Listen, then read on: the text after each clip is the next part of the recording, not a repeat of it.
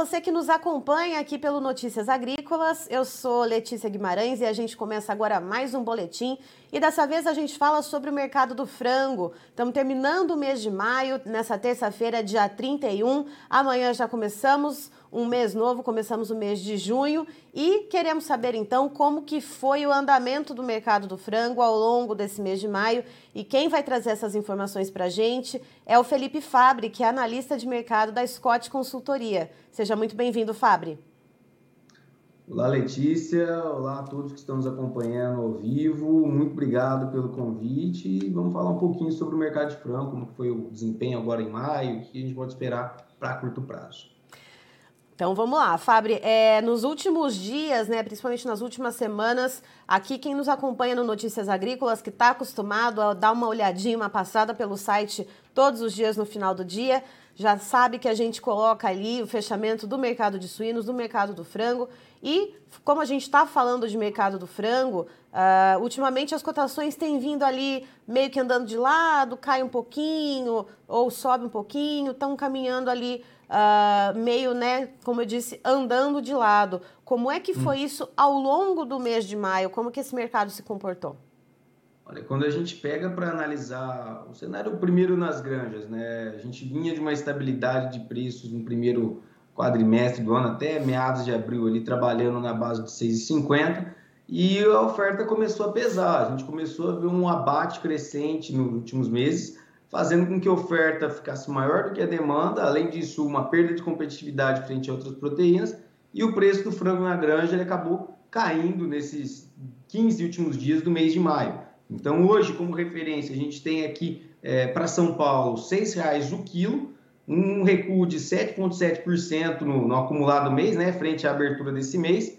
E quando a gente olha para o mercado atacadista, o cenário também foi nessa toada de queda, mas uma queda mais acentuada até do que é, nas granjas. Quando a gente olha para o atacado, hoje a gente fala numa carcaça aí, é, congelada na casa de 6,75, tá? Carcaça inteira congelada na casa de 6,75 o quilo, é, frente a 7,43 na abertura do mês, um recuo de 9,2%. Então, fatores que acabaram puxando essa queda. Nós vimos um aumento de produção, os números do IBGE mostram isso, primeiro trimestre a gente teve um incremento de 0,1% na, na quantidade de aves abatidas no Brasil, né, frente ao último trimestre de 2021. Essa toada ela continua, nossa expectativa é de um abate crescente ainda nesse segundo trimestre, então um incremento no abate de animais é, para esse segundo trimestre, incluindo os meses de abril, maio e junho. Então, expectativa é que esse cenário ele continue por um alento do lado de custo de produção. É claro, quando a gente fala de alento, a gente tem que tomar muito cuidado, porque a gente sabe da situação que, que incerta que nós temos pela frente. Agora, com essa situação de exportação de milho é, para a China, potencial exportação para a China, isso deve dar uma sustentada na questão das cotações, mas quando a gente olha aqui para os últimos meses, abril, maio, os custos deram uma arrefecida no mercado de aves e isso acabou favorecendo esse ímpeto é, de aumento de produção. Então, o mercado doméstico perdendo competitividade, mas, por outro lado, compensa esse aumento de produção olhando para as exportações. A gente vê um cenário exportador muito bom para o mercado de aves neste começo de ano. Até abril, nós tivemos um, um incremento de 8,2% no volume de carne de aves embarcada. É o maior volume embarcado na série histórica esse acumulado até abril. É, isso com recorde com relação a faturamento. Então, Está sendo um ano bem positivo com relação às exportações de carne de aves. E para maio o cenário ele segue nessa toada. A gente vê um incremento aí nas exportações na casa de quase 5% nos nossos embarques diários. Então, é, tudo bem, nós temos hoje um cenário de oferta crescente no mercado doméstico com o passado, mas as exportações vêm numa toada muito boa, então acaba contrabalanceando aí essa, esse cenário mais turvo, pensando em mercado doméstico. E Fábio, olhando para o lado dos preços aqui no mercado interno, né? Você fala também uh, nessa, você fala na questão desse aumento de produção, até fomentado pela questão das exportações e também desse arrefecimento com muitas aspas, né? Com muitas ressalvas nos custos de produção. Mas quando a gente olha para esse preço, né? A gente começou uh, o mês de maio no atacado com preço de R$ 7,43 o quilo da carcaça congelada.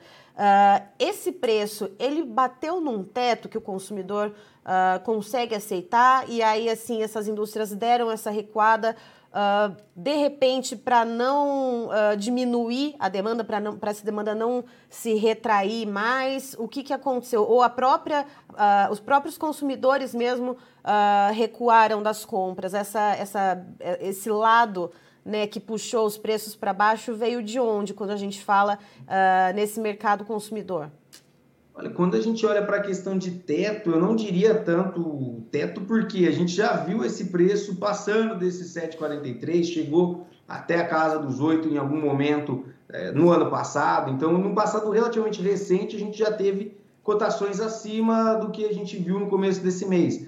Só que a queda na competitividade frente às outras concorrentes, acho que acaba pesando muito mais. Por quê? Nós vimos um cenário com a carne suína no atacado desvalorizando aí 8,4%, então já vinha num cenário de menor competitividade frente à carne suína e com relação à carne bovina também há uma perda de competitividade, claro, dadas as ressalvas com relação aos preços da, da carne bovina, mas o mês de, de maio ele acabou sendo um mês de pressão de baixa em praticamente todas as proteínas de origem animal. Salvo a exceção aí, é claro, foi o mercado de ovos, que com um ajuste na questão da produção não, não viu um espaço para quedas. Então, acho que é muito mais uma questão de pressão pelo aumento de produção e também pelas demais proteínas em queda. Então, com isso, acaba levando uma maior demanda por outras, outras carnes no mercado varejista, né, e consequentemente no mercado atacadista.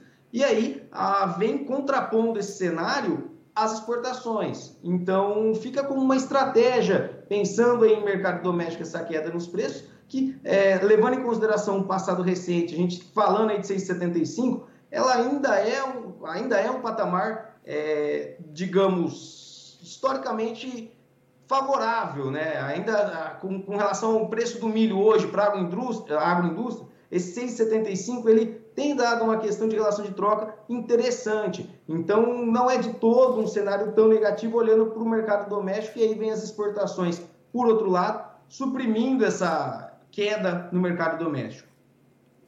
E, e também falando, então, nessa questão uh, justamente do controle de produção. Você citou o mercado da avicultura de postura, né, dos ovos, então, que a gente teve um enxugamento aí na oferta, então esses preços se mantiveram.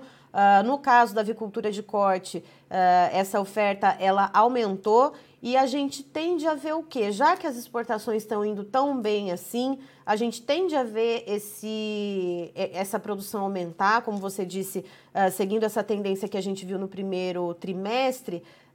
mas e aí, esses preços vão continuar sendo puxados para baixo? O que, que a gente pode olhar agora, pelo menos no curto prazo, Fábio? Vamos lá, olhando para o curto prazo, que a gente tem que levar em consideração, do lado do mercado doméstico, a gente tem uma virada de mês, e essa virada de mês, ela acaba favorecendo o poder de compra do consumidor.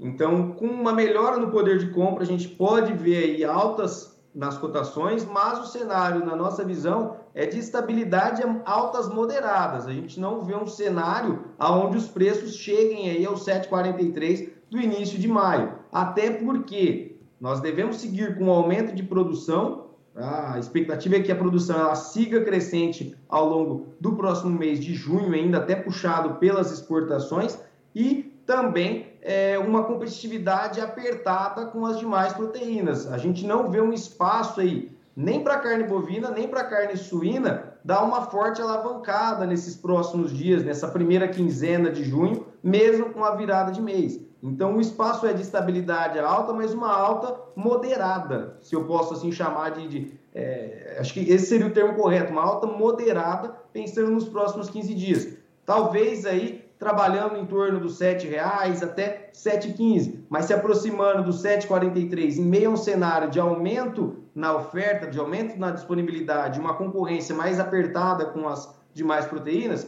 não deve dar espaço para uma alta muito firme. E aí é, a gente tem que ter um cenário de atenção que pode quebrar essa, essa conjuntura que eu acabei de citar, de uma alta mais moderada, é a própria questão das exportações. Se a gente vê um câmbio voltando a ganhar firmeza, o câmbio hoje a gente fala dele aí na casa de 4,70 4,80. Se esse câmbio voltar aos patamares de 5 até 5,10, como a gente viu em meados de abril, isso pode abrir espaço para uma maior é, volúpia em termos de, de compra e para exportação, e isso quebrar essa análise pensando no curto prazo e na questão do mercado doméstico. Mas, com um cenário de câmbio no atual patamar e um cenário de oferta ligeiramente maior, a expectativa é de ligeira alta nas cotações, pensando na, entrada do próximo mês aí, de estabilidade a ligeira alta. E quando você fala se esse câmbio, né, se tiver essa, esse aumento, então, para patamares mais perto dos R$ reais, cinco e dez nesse aumento da volúpia para exportação, no caso, então, esses preços aqui no mercado interno, eles uh, haveria uma valorização, porque a gente teria um escoamento maior, então, para o mercado externo? Exato, a gente acaba ganhando. A gente tem um cenário assim, olhando para a primeira quinzena, a expectativa de demanda melhor no mercado doméstico, com uma produção maior certo? Nesse sentido, estabilidade é alta. Entrando com exportação com um câmbio mais firme, essa estabilidade, a ligeira alta que eu estou apontando aqui, até no máximo a R$ 7,00, R$ 7,15, que talvez nós consigamos chegar nesses primeiros 15 dias, ele pode ser quebrado, esse patamar ele pode ser rompido a partir do momento em que a exportação vir com mais força. Se a gente vê um câmbio crescente nos próximos dias, o câmbio é aquela coisa, é difícil a gente apontar para onde vai o câmbio, acho que nem o melhor dos economistas gosta de falar do câmbio, mas se o câmbio voltar a ganhar firmeza, pode dar espaço para as exportações é, entrarem, para as indústrias exportadoras entrarem comprando mais e isso quebrar esse viés de ligeira estabilidade a, a ligeira alta. E aí essa alta voltar nos patamares do início do mês. Então, é, pensando só em mercado doméstico,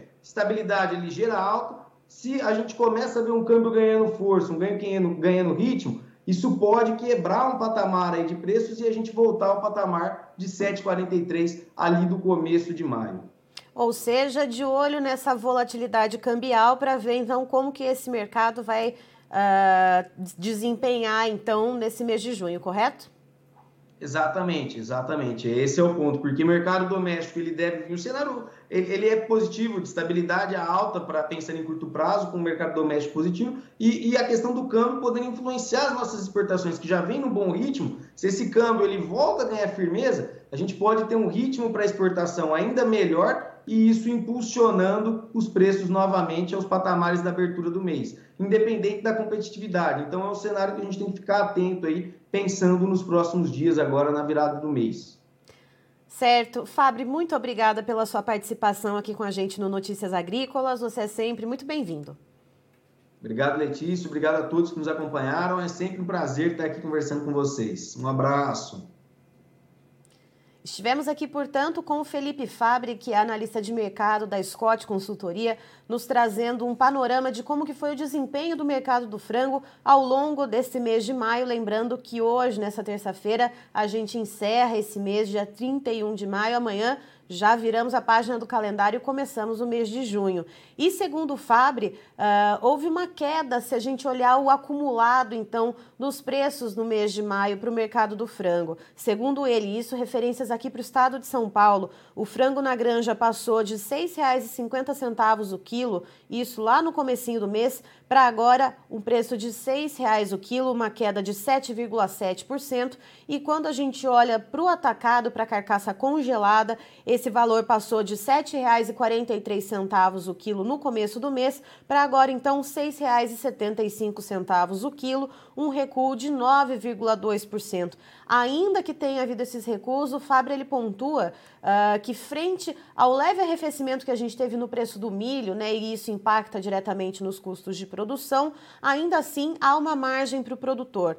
E de acordo com ele, uh, os custos de produção tendo tido esse arrefecimento desde o mês de abril foi um dos fatores que ajudou a impulsionar a produção de frango aqui no Brasil. E isso também uh, vem uh, uh, acompanhado da questão das exportações. Né? O Brasil está exportando muita carne de frango a preços muito bons, né? tendo uma boa rentabilidade, ou seja, o setor produtivo ele está ali se empenhando em produzir bastante frango e essa oferta maior acabou então ajudando a puxar esses preços um pouquinho mais para baixo, ainda que a gente tenha um bom escoamento para o mercado externo. Outra questão também é a competitividade da carne de frango frente às carnes concorrentes. A gente viu a carne suína caindo bastante nesse mês de maio. A carne bovina teve uma leve quedinha, mas assim, ainda assim, né, uh, segue em patamares altos, ou seja, uh, não, o frango não, não ganhou tanto, né, não teve muita comparação de preços assim quando a gente olha nessa parte de percentual, mas ainda assim há essa perda de competitividade. E segundo o Fabre, agora com essa virada de mês, tradicionalmente a primeira quinzena se costuma ter mercado um pouco mais aquecido, né? As, as compras um pouco mais uh, ali, uh, como que eu posso dizer, mais intensas por parte do consumidor que está mais capitalizado. E então existe um viés de estabilidade a uma leve alta, não existe um espaço também para ganhar tanto, a não ser que o dólar né, volte então a ter patamares ali correlacionados ao real em cerca de R$ reais a 5,10, aí sim a gente volta a exportar com mais intensidade e aí pode então aumentar os preços da carne de frango aqui no mercado interno. Eu encerro por aqui, daqui a pouco tem mais informações para você. Notícias Agrícolas 25 anos ao lado do produtor rural. Se inscreva em nossas mídias sociais. No Facebook, Notícias Agrícolas. No Instagram, arroba Notícias Agrícolas. E em nosso Twitter, arroba Norteagri. E para não perder nenhum vídeo, não se esqueça de nos acompanhar no YouTube e na Twitch Notícias Agrícolas Oficial.